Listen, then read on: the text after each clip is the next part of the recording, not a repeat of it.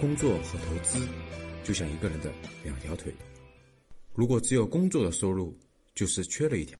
君子爱财，取之有道。欢迎收听格局财商学习频道。不创业必投资。今天我们聊一个跟我们这个身边的这个疫情相关的话题啊。为什么这次冠状肺炎的疫情比非典时期的这个疫情对经济的影响要大得多呢？大家是否思考过这个问题？其实背后有一个非常核心的问题：这次冠状疫情对经济的影响要比非典时期大得多。最核心的问题是什么？其实是债务。无论是我们社会当中的各个中小型企业的债务，还是我们社会当中个人的这种家庭的债务，都已经在二零二零年今天的中国大大的大于二零零三年时候的中国。大家仔细想一想啊，比如今天发生什么样的事情？今天呢，网上有一个很有意思的聊天记录啊，一个年轻人他租的房子，呃，希望房东呢给减免一个月的房租啊，为什么呢？因为这个月没有上班啊，啊，没有工资收入或者工资收入很低，然后呢就找房东说，房东能不能这个呃行行好，减免一个月的房租？大家站在租客的角度，是不是也挺合情合理的？可是。我们看到微信里面的对话记录啊，房东说：“小王同学你好啊，我这套房子买的是贷款了一百多万的，我每个月还的月供是一万多块钱。如果我给你减免了这一个月的房租，银行不会给我减免我这个月的月供，所以我这个月的月供从哪儿还呢？所以请你理解。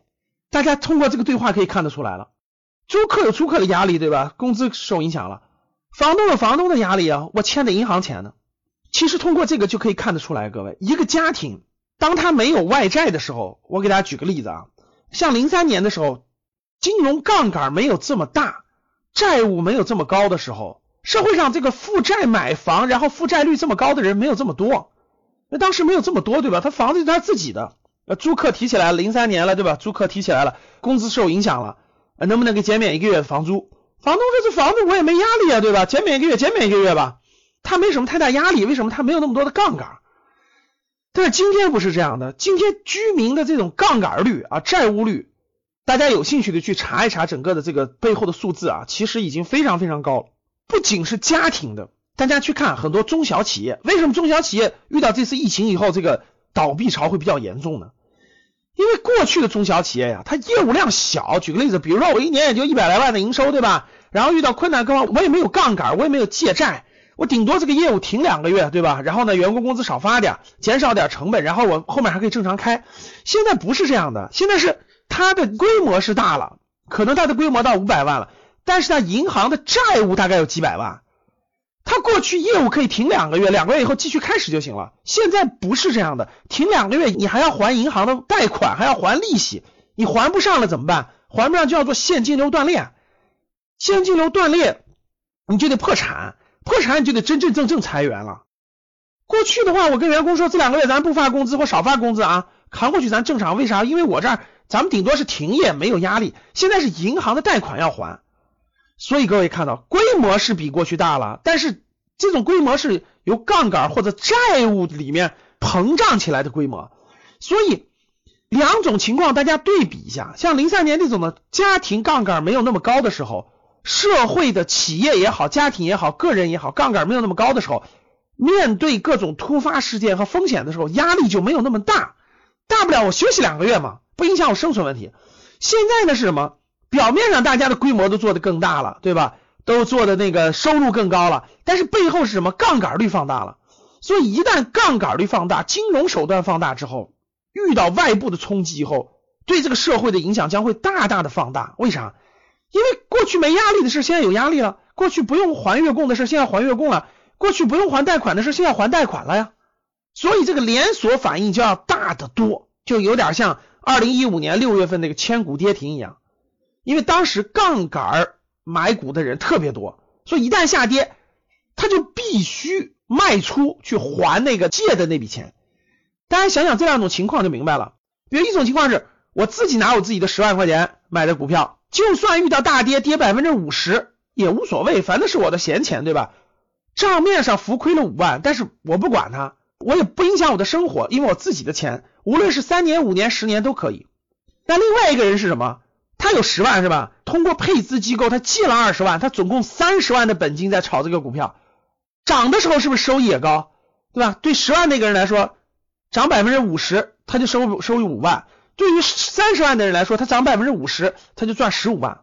但是呢，一旦下跌，跌百分之三十，如果他没有卖出去，他就爆仓了。所以大家看到了，人们为了获得更高的收益，就去加杠杆、负债，为了获得更高的收益。所以这次疫情一旦冲击，两相一比较，大家可以看到了吧？谁的债务高，谁的杠杆高，谁死得更快。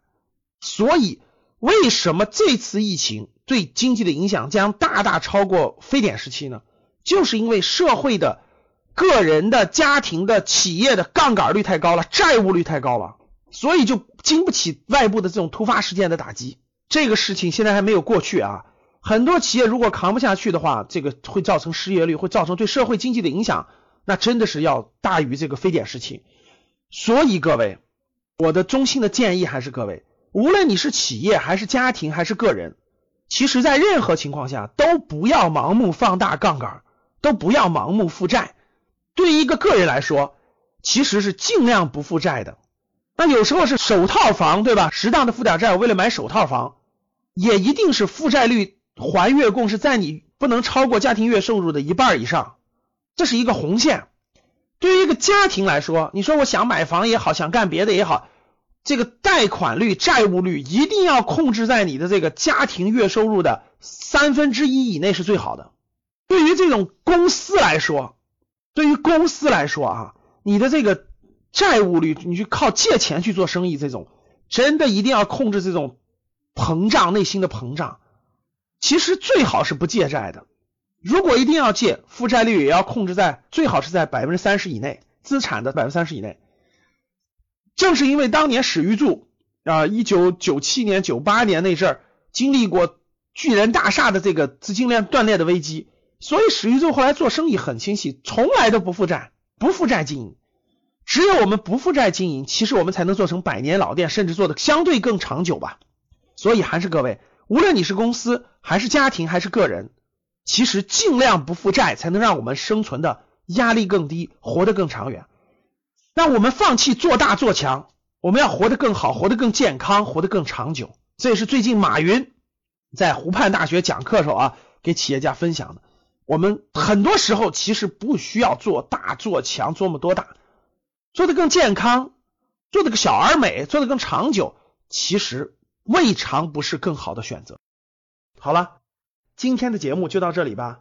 如果你想系统学习财商知识，提升自己的理财能力，领取免费学习的课件，请添加格局班主任五幺五八八六六二幺。我们下期见。